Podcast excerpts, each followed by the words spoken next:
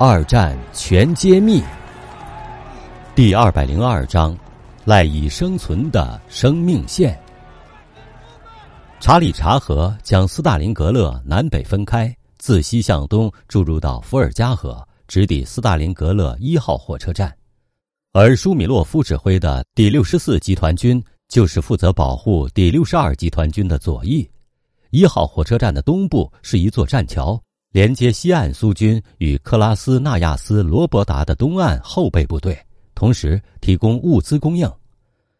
对于斯大林格勒的苏联守军而言，伏尔加河虽然有可能使他们葬身鱼腹，但是却是他们赖以生存的生命线。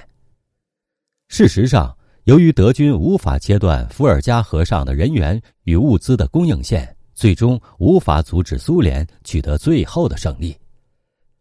一九四二年九月初，尽管斯大林格勒的任何地方都可以作为防御阵地，但很多苏军的指挥官对于未来的战争局势却万分沮丧。他们在内心的深处充满了恐惧，其中就包括第六十二集团军司令洛帕金将军。尽管洛帕金将军作战非常勇敢，但对于未来充满了悲观的情绪。